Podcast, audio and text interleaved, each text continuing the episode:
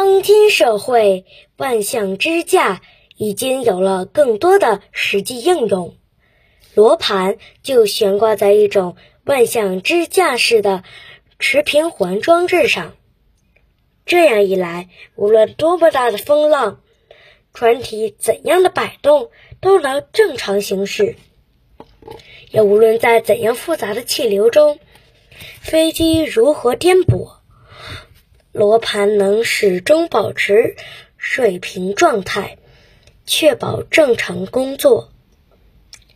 后来，随着更多史料的发掘，人们在《西京杂记》这本书的记载中发现，丁缓其实不是北中香炉的发明人，他只是将失传的事物再次创造了出来。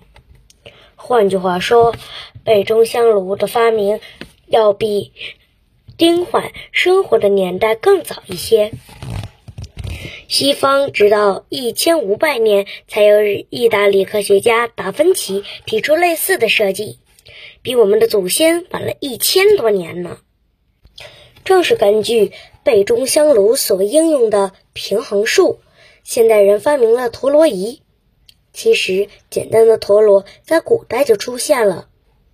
以前多用木头制作，然后用鞭子抽打，使它持续旋转。现在我们玩的陀螺大多都是塑料制成的，用手轻轻一捻，陀螺就会转动。然后在陀螺的基础上，人们用竹子制作上面开口的器物，利用空气冲击发出哨声，用绳子抖动使其保持转动。这就是空竹。